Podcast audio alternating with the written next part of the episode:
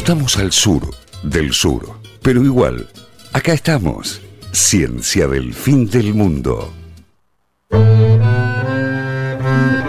Sí, estamos, seguimos al aire. Bueno, em, estamos para, para hablar de Estamos, esto. sí. Esa miel azul, que por favor, Ah, me vuelvo ¿la loco. Por supuesto, yo miro todo. Vamos yo a llegar todo. a la miel azul. Vamos a hablar de la miel. Porque yo empecé, Sí. eh, empecé, me, me crucé con un, como con un par de curiosidades al respecto de la miel y dije, voy a ir por este esta línea.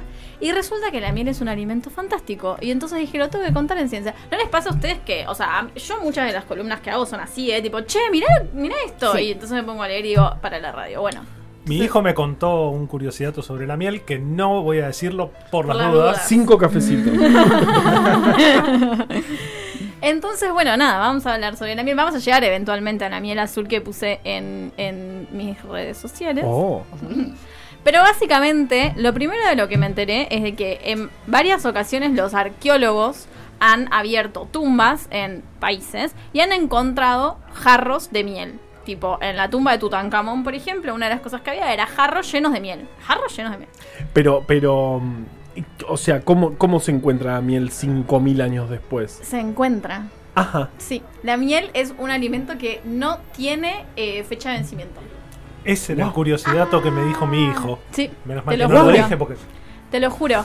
Pero igual no te podés hacer una tostada con la miel de. de- Bueno, de ellos dicen, no, o sea, nosotros no lo probamos, o sea, no lo probamos de, de comérnosla, Sí. pero por los análisis que le hicieron y qué sé yo, está, está exactamente igual que la miel que, eh, que, que te compras hoy. Es- no lo puedo creer. No sé. igual si estaba en la, tumba de, en la tumba de Tutankamón, si la probaste morís. Claro, Sí. te agarra la maldición y Puede ser. Pero bueno, sí, se encontraron jarros de miel. Pero además eso, a mí me sorprendió eso. O sea, era un jarro de miel. No es que era tipo un poquito de miel en un cosito, una tostada. un tarro. era un jarro de miel.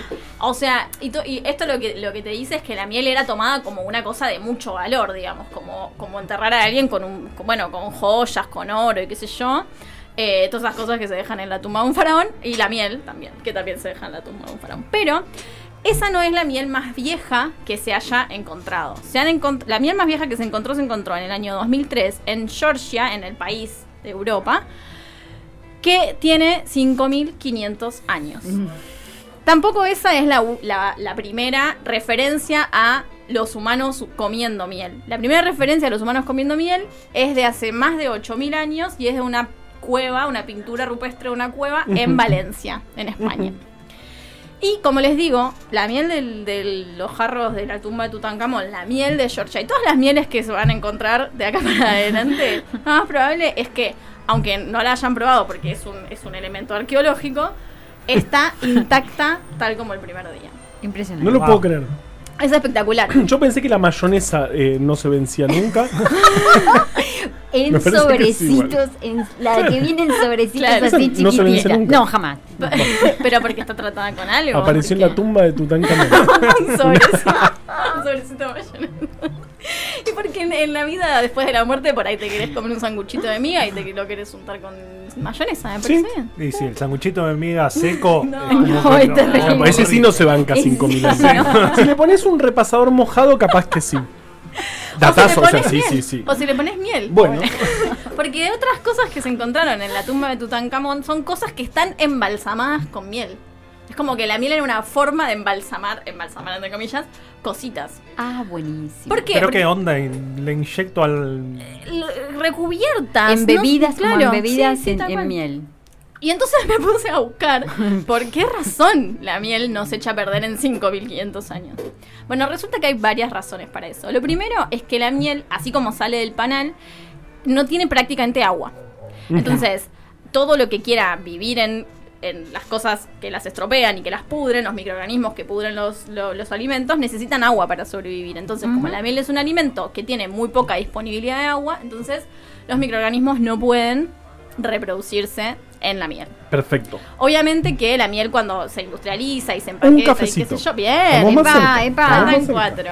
Vero, vamos todavía. Vamos, Vero. Em, bueno, nada, eso. Y lo loco de esto es que la materia prima con la cual las abejas hacen. Ustedes saben que la miel es el alimento que las abejas comen cuando no hay néctar, cuando no hay flores que, que tengan Ajá. néctar. Claro, es su reserva. Exacto, su para el de- invierno. Claro, ahí va.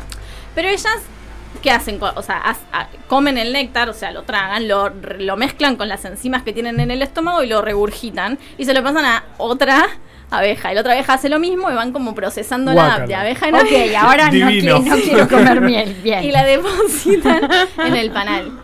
Y lo loco es esto, que el néctar que las abejas comen para fabricar la miel es 80% agua. Sin embargo, la miel no, prácticamente no, No tiene tiene agua. agua. Y por eso dura dos- Y 5.000 por eso años. dura Claro. 5.500 años.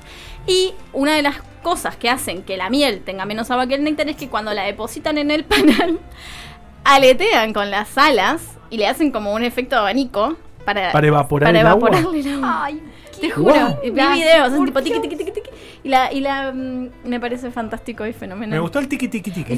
Sí. Hizo también una. una- Claro, ustedes no lo pueden ver. Em, eso me parece maravilloso. Otra de las razones por las cuales nada, nada, nada entre comillas, puede vivir sobre la miel que, lo- que la pueda estropear es que es sumamente ácida.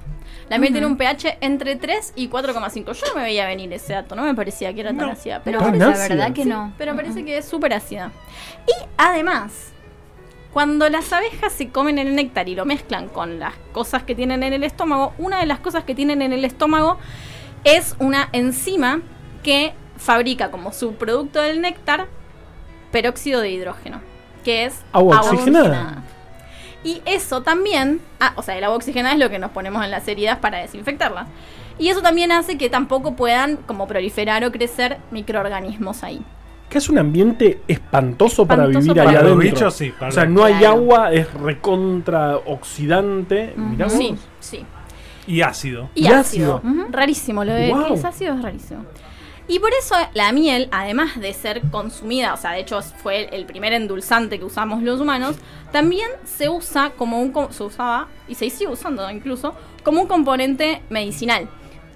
Se, hay reportes de, eh, de pueblos como los sumerios y los egipcios mismos usando la miel como una barrera en una herida. Claro. ¿no? O sea, en lugar de ponerte una curita, te Sí, pones sí. un cacho de miel. Un coso así de miel. ¿Por qué? Justamente por eso, porque es súper espesa. Tiene peróxido de hidrógeno, que, que como que elimina los microorganismos que se te puedan depositar en una herida, pero además, al no tener, al no, al no tener agua, lo que hace es chupar agua del ambiente. Entonces, el, el ambiente te la pones sobre la herida y chupa el agua de tu propia herida y te la mantiene como... Se quita. Bien. Entonces, todo eso hace... Igual no se pongan. No, no se pongan. No, se pongan no. Eso lo hacían los sumerios no. y los egipcios. Sí, pónganse algún otro cicatrizante. Cual, Hoy en día tenemos. Ah, ya, ya tenemos 5.000 años de historia. Que la- y además, y además, la miel que. Y voy a decir, quizás voy a decir miel entre comillas, que, que comemos, que nos compramos en el supermercado, No es miel. muchas veces no es miel. Ah, me Ah.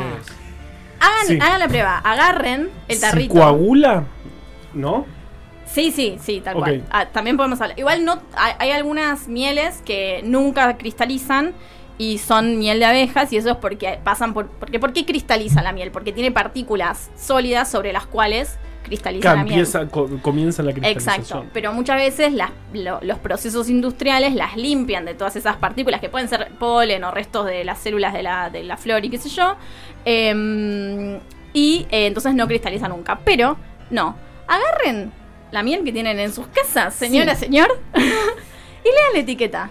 Muchas veces van a encontrar un dibujo de una abejita, un dibujo de un panal. Que ya no se va a poder poner más el dibujo de la abejita en la etiqueta. A partir de la ley de Mirá. etiquetado. Porque dice De la colmenares, cual hablamos, etcétera, etcétera. colmenares del tío Nacho, no sé Mm. qué, pero no dice la palabra miel. Mm. Porque no puede decir la palabra miel porque Sí. en realidad está cortada con jarabe de maíz de alta fructosa. Uy, terrible. Y no te lo dicen, ¿entendés? Te ponen la, la abejita, El famoso te ponen el cosito, el Mm. famoso jmaf, tal cual. No dice miel, o sea, en realidad lo que estás haciendo es comprar jarabe de maíz de alta fructosa a precio de miel. Pero no te estás Que para eso tomate un vaso de la famosa Claro, que- cola. y que es mucho, bueno, no sé si es mucho más barata, pero te compras el JMAF Para. y se termina la historia. Terrible. Bueno, pero lo que les digo, incluso las cosas que, o sea, las cosas que sí se llaman miel y que son miel, Sí. no tienen de pote a pote el mismo sabor. ¿Por qué? Porque dependen. Obvio, del que comían las abejas. Exacto, dependen de cuáles son las flores a las que las abejas van a consumirles el néctar. La mayor parte de la miel eh, industrial, vamos a decir, es miel de diente de león. ¿Por qué? Porque el diente de león es la flor silvestre eh, espontánea más abundante. Entonces, lo más probable es que un colmenar de abejas vaya a buscar néctar a, las- a los dientes de león. Em, escuchen esto, esperen, tengo datos. Por favor, por favor. Una colmena más o menos sana, de un tamaño apropiado y qué sé yo, produce alrededor de 75 kilos de miel al año. Buena producción. Buena producción. Para abastecer la propia colmena cuando no haya néctar y necesiten comer, eh, bueno, nada, un- una reserva de alimento. ¿Cuánto consume una colmena? ¿No? O sea, producen 75 kilos. Produc- consumen más o menos 60 kilos. Y con los 15 kilos que Entonces, sobran, más o menos un apicultor se lo venden a otro puede. y, y hacen una- No, un apicultor puede más o menos cosechar 15 kilos de miel por Y año. mantiene la y colmena mantiene la sana. colmena, exactamente. A veces eso no pasa, a veces te pasás de esos 15 kilos porque Mm. producís intensivamente, porque sos un salame, qué sé yo, y Se mueren. consumís más. Entonces se te van a morir de hambre las abejas. Entonces, ¿qué tenés que hacer? Darles de comer. al- Jarabe de maíz de alta te fructosa. juro. Y Mejor. o una solución de agua, Agua jarabe de maíz, azucarada, azúcar, bla. bla, bla. ¿Para qué? Para que la. O sea, yo, yo lo hablaba con mi mamá que está estudiando producción vegetal orgánica y que, y que estudió una materia que es apicultura y lo que me decía mi mamá me parece muy gracioso. Sí. Es, es como si vos. O sea, es como si las, las eh, abejas te cocinaran una langosta. Y vos le sacás la langosta y le, Le das pones un cacho pan. Claro, Claro, pones un pedazo de pan. Como que vos te estás quedando con la comida cheta de las, de las abejas y les estás dejando una cosa cualquiera, un pedazo, un coso de agua con azúcar. Me pareció espectacular la. como negrear a un chef de primer Sí. nivel. ¿No? Como hacer lo que te haga un lomo, no sé qué, y pagarle 20 De golpe me pesos sentí como un expresidente. Igual de HDP. Sí, bueno, eso es lo que hacemos con las, con las abejas. Siempre que le saquemos más de 15 kilos. Está bien, igual a las vaquitas les hacemos cosas Sí, tal peores. cual. Sí, la verdad que sí. Tal cual. Bueno, es, eso, eso es como un dato que, que- que tenía. Bueno, y también esto de que, de que la, la mayor parte de la miel es de diente de león, pero hay como otros lugares donde Que se- son lo que le, le da el sabor dis- Claro, le pones, la colmena cerca de una plantación de, qué sé yo, flores de azar, entonces tenés una miel, miel de azar se Chetísima. llama. Claro, miel de eucalipto, miel Eso. de tomillo, miel de romero. Hay mieles diferentes que tienen que ver con... Raro de mm, tomillo romero, ¿no? Me Dicen suena más a carne. Ok. o- Bueno, pero el tomillo y el romero a la carne le pones las hojas y las abejas se comen la... Las flores, ¿no? Flores. Claro. Claro. Bien, bueno. entonces tenemos que son que, que es eh, un alimento espectacular, m- recontra ácido, sin agua, Sí, eh, que sí. puede durar miles de años, miles de Miles, años sin de vencerse años. y que justamente es lo que eh, utilizan las abejas como reserva de alimentos. Se Sí, comen sí, 15 ki- eh, eh, vos le tenés que dejar 15, kil- 15 No, kilos. No. podés sacar hasta 15 Claro, kilos. porque hacen 75 en promedio, 75 Sí, kilos por sí, colmena por año sí. y ellas más o menos consumen 60 kilos. Tal si vos cual. te pasas en esos 15 kilos de cosecha, Le tenés que las estás dejando sin comer. comida. Exactamente. Wow. Ahora, Qué manera de aprender. Estos datos que voy a usar toda la permanentemente. vida. Ahora vienen los curiosidades. Sí, por favor. Ey. Primer curiosidad que tengo. Sí, el azul. No. No, no, no, el, azul, el azul lo voy a decir después. Eh, el primer curiosidad que tengo es que eh, em, para, para aumentar la producción de miel, esta cuestión de que, en la, la- de que hay como una, una época del año en la que las abejas no hacen miel, para aumentar la producción de miel, lo que se hizo fue tratar de hacer un híbrido entre varias eh, subespecies de, de- de abejas eh, que no sé cómo se llaman, que hacen miel. Son todas las Sí. abejas, no sé ni idea. Sí. bueno, un híbrido entre varias subespecies de, de- de abejas. Eh, Creo que es melíferas. apis mellifera. sí. Ahí va. Así se llama la especie.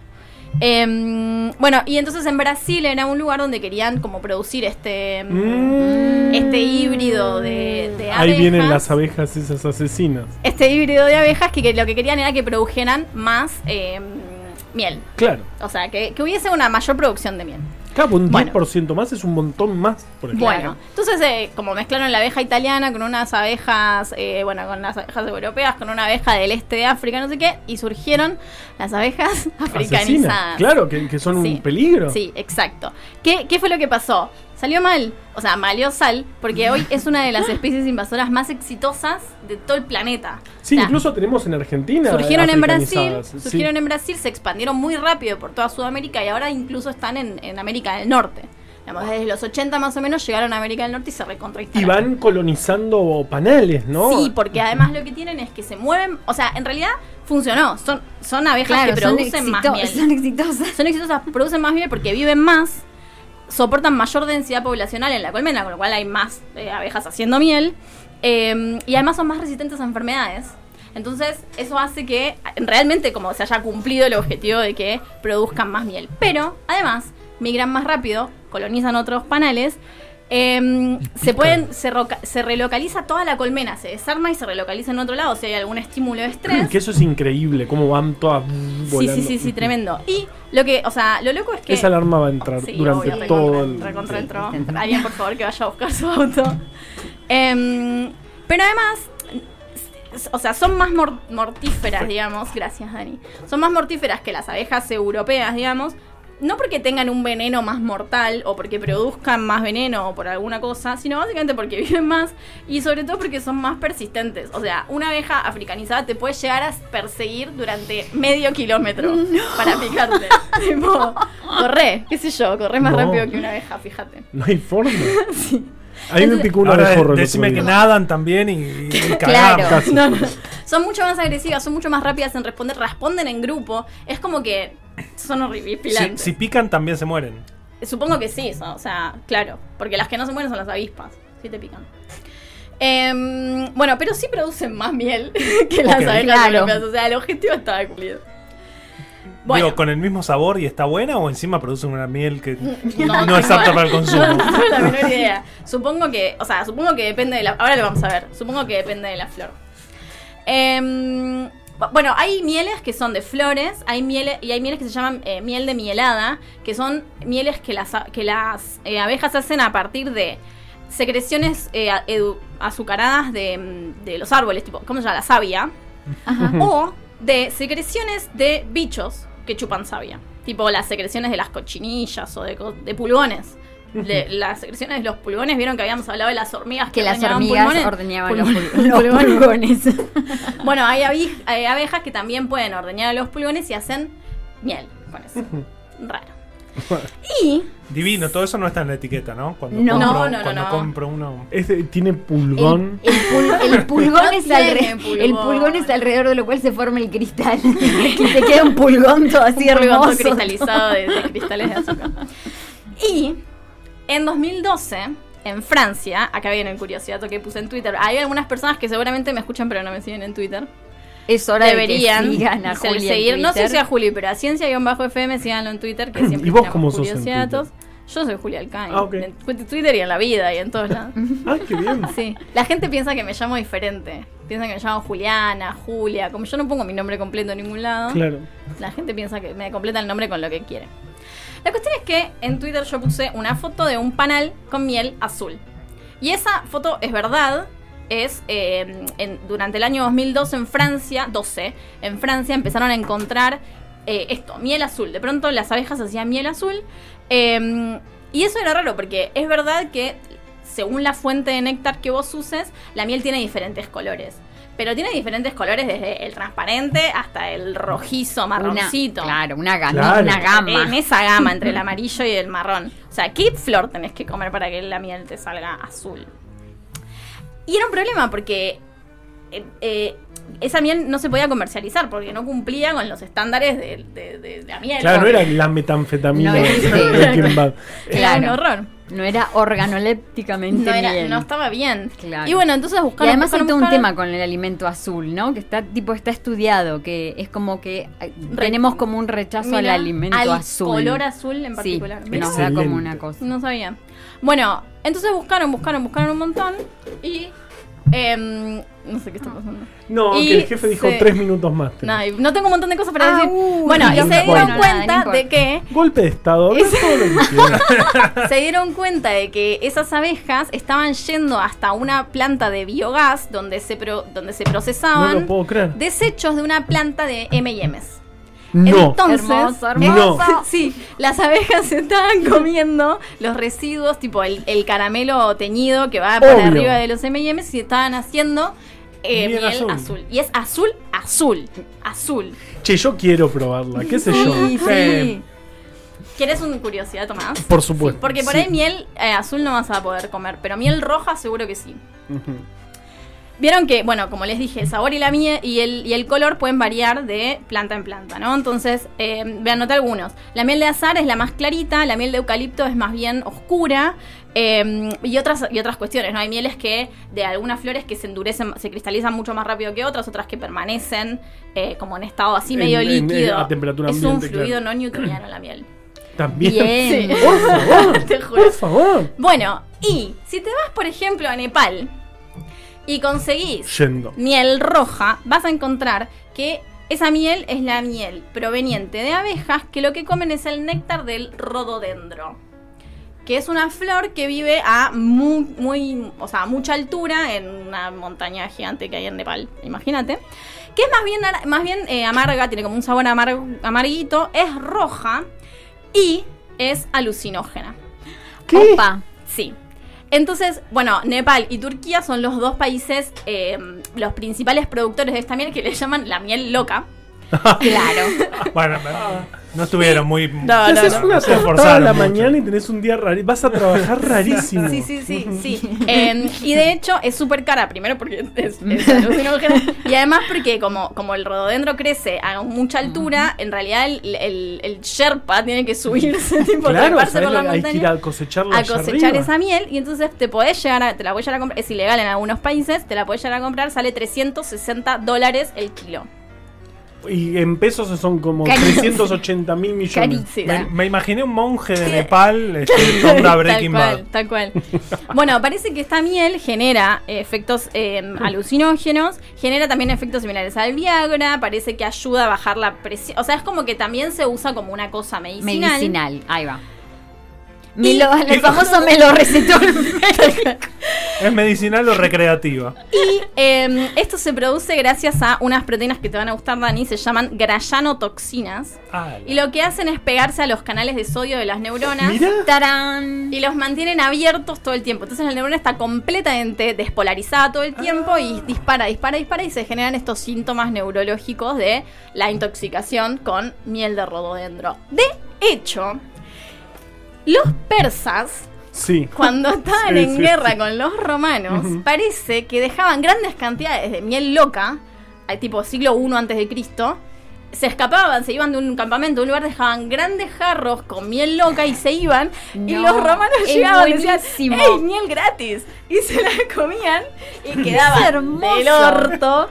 Y ya no podía. tipo, Es co- es como Bilardo, pero 2000 Muy años antes. Bilardismo, Muy eh, bilardismo romano. Y, Claro, ¿de- ¿de quién te crees que aprendió te lo Bilardo? juro, te lo juro. Sí. Necesito ahora el meme ese de Pu comiendo la miel y uno que le diga, Sí. no, Pu, es miel loca. Es miel loca. Es miel loca. Ahora, ahora que sí. Sí, sí. Tengo. bueno, Mercado otro, Libre, miel loca. Otro día les voy a contar sobre Por la, favor. sobre la vez que se dieron cuenta de que, de que el, el cesio radiactivo sigue vigente en- actualmente y lo descubrieron gracias a un TP de la facultad. Mira. Sí. Un tipo que dijo que, que la radiación de los 50, de la bomba atómica, Sí. qué sé yo, seguramente seguía dando vueltas, no sé qué, y, se- y lo más probable era que existiera en los, en los alimentos. Y entonces les dijo a sus alumnos, eh, traigan comida de sus casas. Fij- nos, nos fijamos, medimos la ra- radiactividad de varios. Y un chabón llevó miel y parece que la miel tenía tipo 100 veces más cesio radiactivo que otras cosas. ¿Se acuerdan que hablábamos del cesio Sí, radiactivo en sí, la claro, columna de claro. lluvia radiactiva? ¿Y dónde la pueden encontrar? En Spotify, Ciencia del. Fin del Mundo, buscan lluvia reactiva, es historia. siguen, sí. Bueno, y esa, esa lluvia radiactiva de cesio que se mete adentro de las plantas, parece que las plantas lo confunden con potasio, entonces lo fijan, no sé qué, las plantas, el, el cesio radiactivo queda en las flores, la abeja se come el néctar, hace miel y te lo comes vos, y, a- y lo que hace la abeja mient- cuando hace la miel es eh, concentrar Claro, ese ese cesio cesio. radiactivo. Entonces, la miel de las zonas que fueron eh, como bombardeadas o que tuvieron como pruebas de bombas y qué sé yo, tiene 100, 1000, 10.000 veces Oh, más, Claro, eh, hiper concentrado todo ahí, impresionante. radiactividad que, o sea, no llega a los, a los niveles nocivos, por supuesto, pero... Pero- le El debe haber chabón- sonado cuando. El chabón lo- descubrió una cosa Oh. bastante fantástica, la publicó en Nature con un TP de la facultad que le había dicho un chabón, trae alguna comida y trajeron miel. Igual si están escuchando esto y están haciendo TP de la facultad, no lo van a publicar No, Nature, no. importa. Pero tampoco bueno. Es carísimo, saber como 5 mil dólares publicar ahí. Pero bueno, esas son todas las historias que Me tengo sobre la loco. miel. ¿Vieron que había curiosidad Muchísimos. a cagar? Una cosita solamente que eh, ahí eh, lo dijo ahí Julia al pasar, el tema de este, de que sobre todo eh, las abejas eh, liban en las, en las flores estas silvestres.